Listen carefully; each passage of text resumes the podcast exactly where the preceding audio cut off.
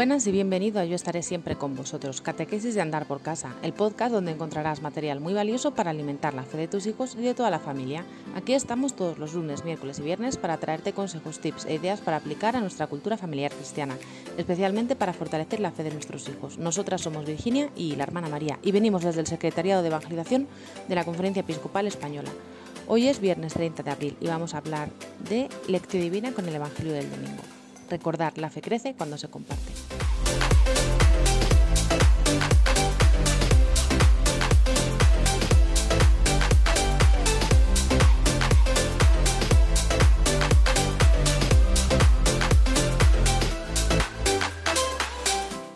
Nos encontramos este viernes para compartir juntos la liturgia de la palabra que nos regala la Iglesia en este quinto domingo de Pascua.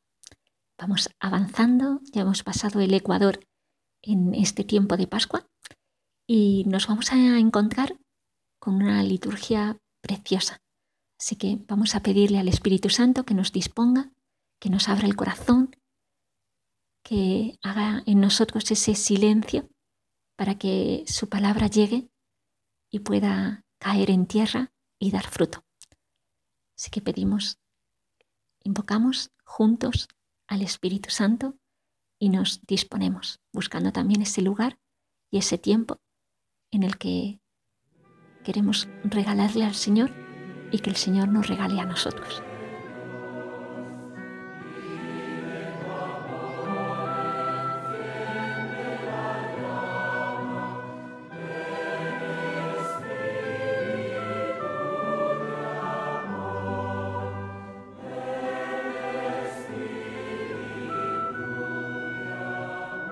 Leemos del Evangelio según San Juan, capítulo 15, versículos del 1 al 8. Yo soy la verdadera vid, y mi Padre es el labrador. A todo sarmiento que no da fruto en mí lo arranca, y a todo el que da fruto lo poda para que dé más fruto. Vosotros ya estáis limpios por la palabra que os he hablado. Permaneced en mí, y yo en vosotros.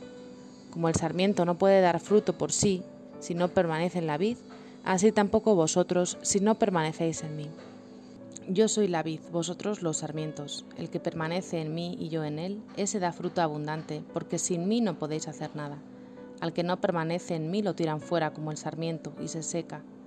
Luego los recogen y los echan al fuego y arden. Si permanecéis en mí y mis palabras permanecen en vosotros, pedid lo que deseáis y se realizará. Con esto recibe gloria mi Padre, con que deis fruto abundante así seréis discípulos míos.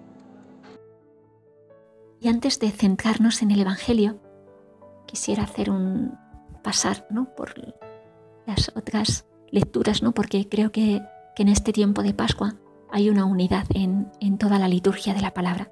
Entonces lo primero que nos encontramos en la primera lectura es de los Hechos de los Apóstoles y cómo llega Pablo a Jerusalén y está predicando el nombre de, de Jesús y bueno, pues esto entre los discípulos surge la duda ¿no? de si realmente este hombre eh, es discípulo o no, porque han oído hablar cómo iba buscando a los cristianos para meterlos en la cárcel y para eh, perseguirlos. ¿no? Entonces, bueno, pues gracias a Bernabé, él puede predicar en, en nombre del Señor y, bueno, yo creo que la fuerza que tiene la predicación de San Pablo es que habla desde la experiencia de lo que Dios ha hecho en él, ¿no? de ese encuentro, de ese salir al paso de Jesús, de ese reconocer que le perseguía y él, Jesús, ¿no? que, que hace la obra y actúa en él y le da ese cambio de perseguidor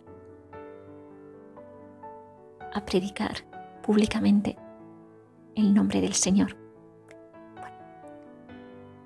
qué importante, ¿no? Que nosotros también prediquemos desde, desde el propio testimonio de lo que Dios ha hecho en nuestra vida, de ese paso de Dios, de ese encuentro con Él, de ese cambio en, pequeñas cosas, ¿no? A lo mejor nosotros no hemos vivido una conversión al nivel de, de Pablo de Tarso, pero seguro que en pequeñas cosas todos hemos experimentado ese paso de Dios en nuestra vida y qué importante que demos testimonio de ello.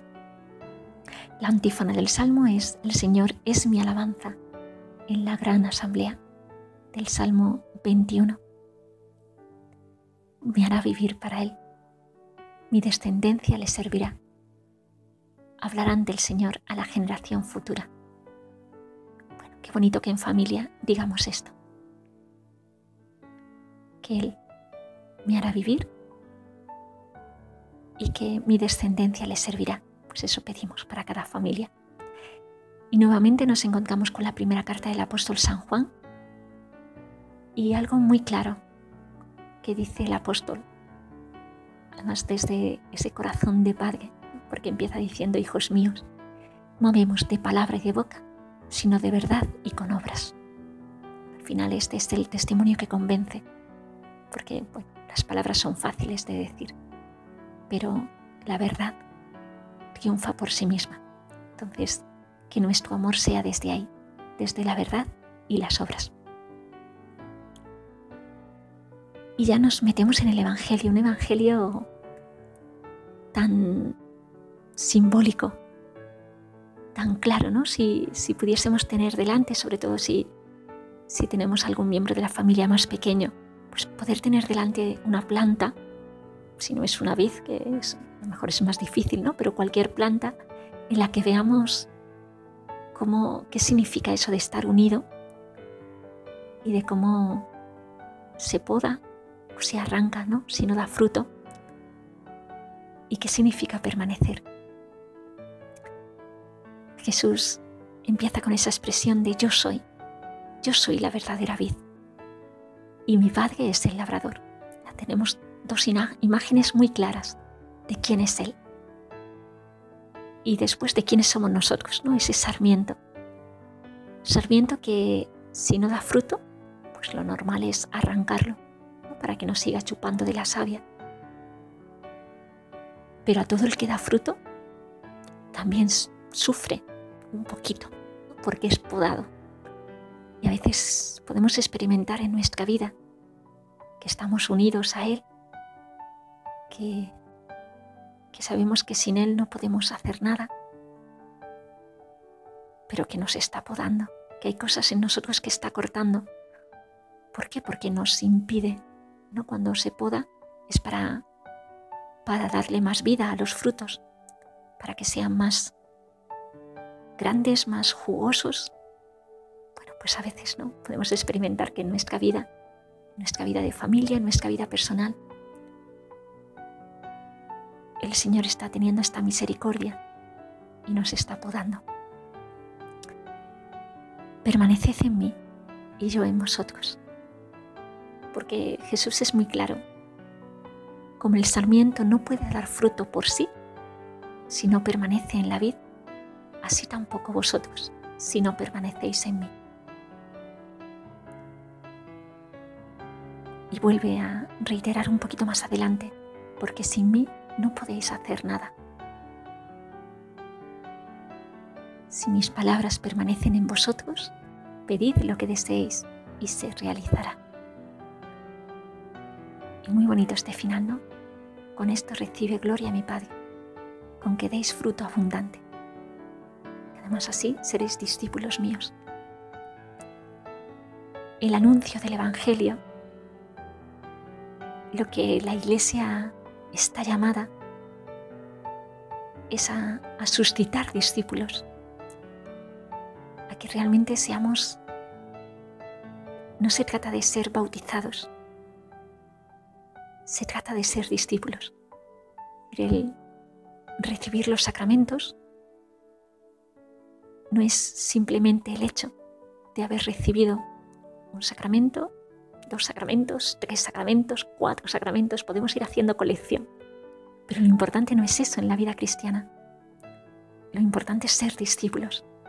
Lo importante es que, estemos unidos verdaderamente a Jesús de Nazaret que permanezcamos en Él, ¿no? Y esto es lo que insiste en este Evangelio. Y qué importante es eso, ¿no? Si podemos plasmarlo con, con la imagen de, de, la planta, ¿no? Sobre todo, como decía anteriormente, ¿no? Si, si tenemos entre nosotros pues niños más pequeños. Pero eso, ¿no? Verlo visualmente, que es que si, si arrancamos, si no estamos unidos a Él, no damos fruto. ¿no? Al final se seca y se, se muere. Pero si estamos unidos a Él, si su palabra permanece en nosotros, si como nos dice el apóstol San Juan en, en la carta, amamos de verdad y con obras, seremos y viviremos y daremos testimonio de que somos discípulos suyos. Y toda planta que está llamada a dar fruto, como es la vid, como son tantos árboles, están llamados a, dar fruto.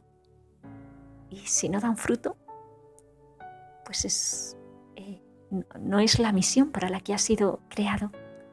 Así nosotros, nosotros hemos sido insertados en Cristo por el bautismo. Estamos unidos a Él para dar fruto, para ser discípulos de verdad, para amar de verdad y con obras. Además es muy bonito también entender que los frutos sí que tienen que ser cortados de la vid, ¿no? Porque si no, nadie los aprovecha, nadie los disfruta. Entonces se trata de, de que demos fruto, los frutos llegan a otros y como bien sabemos, en la mayoría de los casos, los frutos llevan la semilla. Entonces, qué importante es que, que demos fruto, que otros tomen este fruto y caiga en ellos la semilla. Porque posiblemente nosotros hoy seamos discípulos porque cayó en nosotros la semilla que nos viene de que otros han dado fruto. Ese es el testimonio de Pablo. Gracias al testimonio de Pablo, muchos se han encontrado con Cristo y ahora son discípulos. Pues esta es la cadena que nosotros queremos, deseamos continuar. Importante este Evangelio de este domingo para tomar conciencia de ello, para tomar conciencia en familia, como yo estoy permaneciendo en Jesús, dando fruto en Él.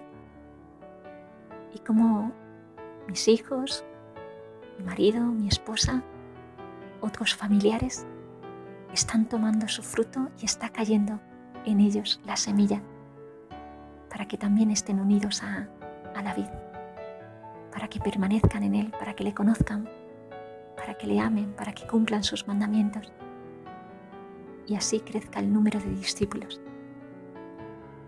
Es lo que tanto necesita nuestro mundo, esta presencia de un Dios que nos ama, que está cerca de nosotros y que, y que camina con nosotros, porque nosotros estamos unidos a Él.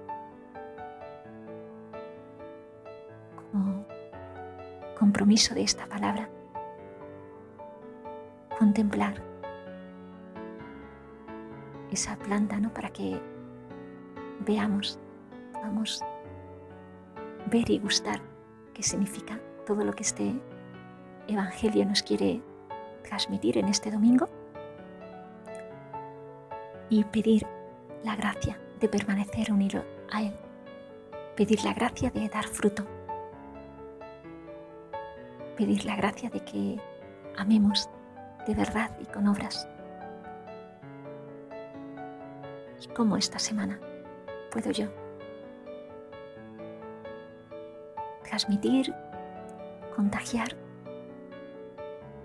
dar fruto para que otros puedan encontrarse con Cristo y su vida como la de Pablo empiece también a, a dar testimonio, pues con el gozo de sentirnos discípulos, amados del Padre, del Hijo y del Espíritu Santo. Feliz domingo, feliz Pascua. Bueno, pues hasta aquí el episodio de hoy. Si tenéis dudas o comentarios podéis escribirnos a evangelización.conferenciaepiscopal.es ya sabéis que podéis darle estrellitas o corazones o un dedito arriba a este episodio según la plataforma desde donde nos estéis escuchando para que otros muchos papás puedan encontrar esta información tan interesante que compartimos con vosotros totalmente gratis. Un abrazo y hasta el próximo día.